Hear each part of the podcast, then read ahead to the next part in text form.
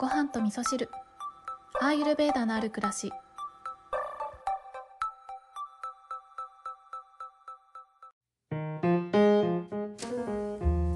こんにちは、えー今日はですね昨日の続きでお話をさせていただこうと思ってていたのですがちょっと今日収録の時間があんまりなくなってしまったので、え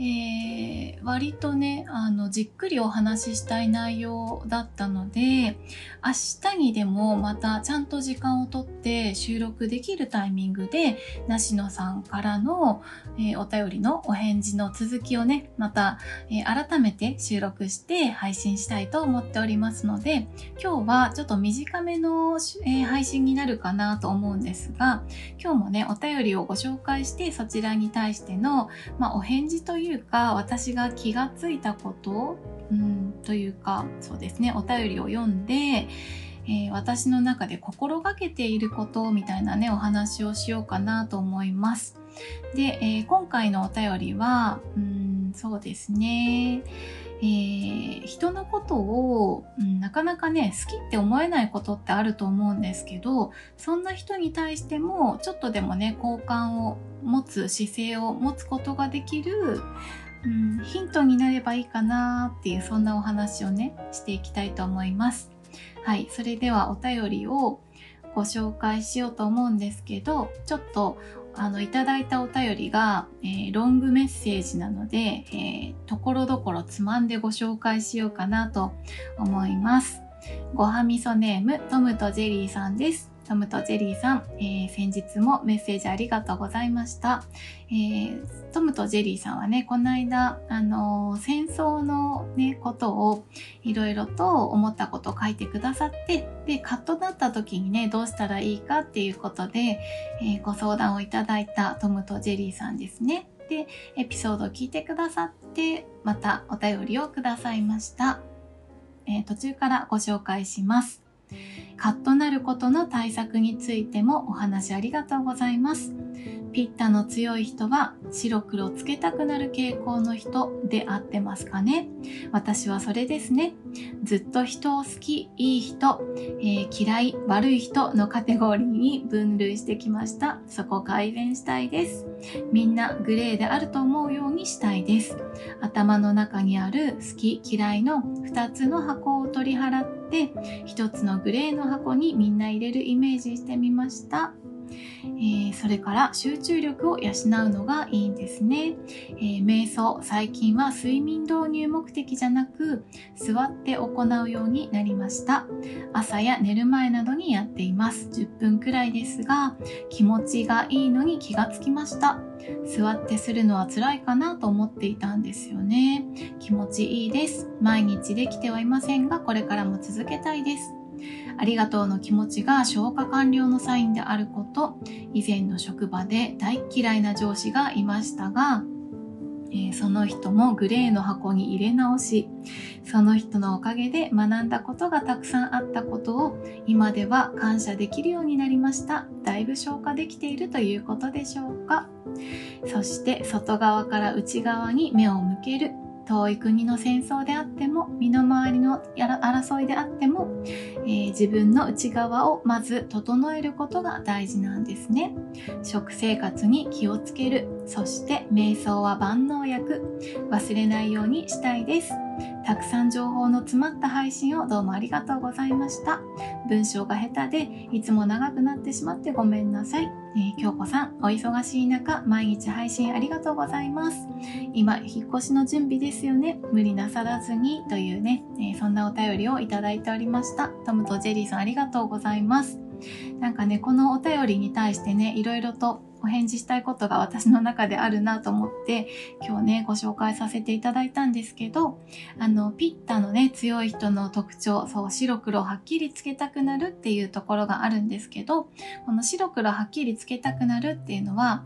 あのいい、いい面もあれば悪い面もあるんですけど、この白黒はっきりつける時のポイントとして、えー、どうやっていいことに使っていくか、その能力をいいことに使っていくかっていうことで言うと、まず一つは、急がないっていうことがね、とっても大切になってくるんですね。なので、えー、トムとジェリーさんのこのね、メッセージを見て、えー、早速ね、この白と黒の箱を取り払ってグレーの箱に全部入れちゃえっていうことが書いてあったのでちょっとちょっとちょっと待ってくださいっていうふうにね 思ったんですね。あのすごくこのこのね選択は可愛いなって私の中では思ったんですけどなんかその前向きにねなんかすごくいい方向に変わりたいなっていう気持ちで、えー、グレーの箱をご用意されたんだと思うんですけれどもそこまでしなくてもあの自然にグレーの部分っていうのが湧き上がってくるんじゃないかなって思うんですよね。その白と黒つけてた箱がちょっとずつなんかこうね、えー、コーヒーにミルクを入れてちょっとずつちょっとずつ色が混ざってくみたいな感じで溶け合ってくるようなものだと思うので無理にねグレーの箱作らなくてもねいいんじゃないかなって思ったんですよね。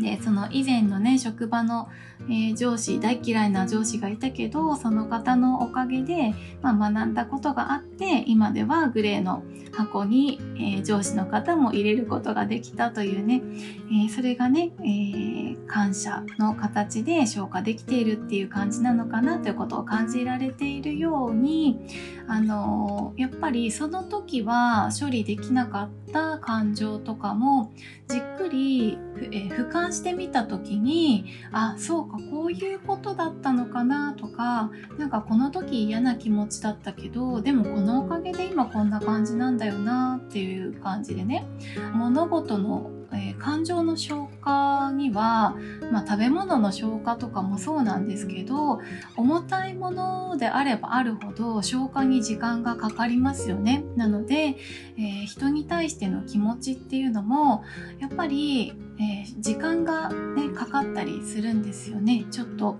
えー、すぐに消化できないけど俯瞰してみることができるようになった時に初めて、えー白と黒つけたかったのがだんだんグレーになってくるみたいなねそんなことがあると思うので、え、今白だと思うなら白黒だと思うなら黒でよくってそんな状態も受け入れながら今は白だよな。でも黒に変わるかもしれない。今は黒だけどそのうち白に変わるかもしれないっていう風にそんな風にあの何ですかね。白黒つけていることに対してそれがずっと変わらないっていう白黒をつけないっていうことですかね。うん、なのでもっとねやんわりと、えー何ですかねそう自分に対しての白黒なのかなって思うんですよね。うん、そうピッタが強い方は自分の意見を変えるっていうこともあんまり好きじゃないので一度黒に入れたら黒白に入れたら白っていう風になっちゃうと思うんですけどでもそれはねいずれ変わるんだよってことをね、えー、頭に置いといてもらうとねすごく気持ちが楽になって、えー、それがねあの心と体にもすごく影響してくるんですね。その白黒はっきりつけてピッタが高まるっていう状態っていうのはどっちかっていうとねあのリラッックス状態よりも緊張状態を高めるようなそんな作用があるのでそういった癖っていうのをちょっとずつちょっとずつ溶かしていくことによって、えー、心と体もリラックスして副交感神経が優位になってで副交感神経が優位になることによって本来の自分の体が持っている機能が高まっていくっていうことがあるので、ね、自分に対してもね甘く、えー、甘い気持ちを持ってねいただけたらいいかなっていうふうに思います。思いましたね、うん、でもトムとジェリーさんね瞑想をね日々されてるということでね以前はあの瞑想してると寝ちゃうっておっしゃってましたけどこの瞑想の良さっていうのはあの毎日続ければ続けるほど効果が出てくるっていうふうに言われてるので今感じていることと1年後に感じる瞑想の効果っていうのは全然違うものになってくるんじゃないかなって思いますね私もやっぱり瞑想し始めた頃と今とでは全然瞑想に対しての感覚が違うのでそんな変化を楽しんでいけるのも瞑想の醍醐味だなっていうふうにね思っておりますね。うん、で、えー、そんなお便りをいただいて私がね日々心がけていることなんですけれどもその人に対して、えー、この人は好きだからいい人この人は嫌いあじゃあ、えー、そうこの人は好きだからいい人で嫌いだから悪い人もしくは悪い人だから嫌い、えー、いい人だから好きっていうその自分にとって都合がいいかどうかでいい人悪い人を決めていくってことをするするとなんかあの視野がねどんどん狭まってきちゃうんですよね。なので私がいつも心がけていることっていうのは例えばどうしても好きになれない自分にとって都合の悪い人がいたとしてもあのその人のことを見てるのは自分だけじゃなくて例えばねその人にはパートナーがいたり家族がいたり子供がいたりいろんな人間関係があって、えー、自分から見たら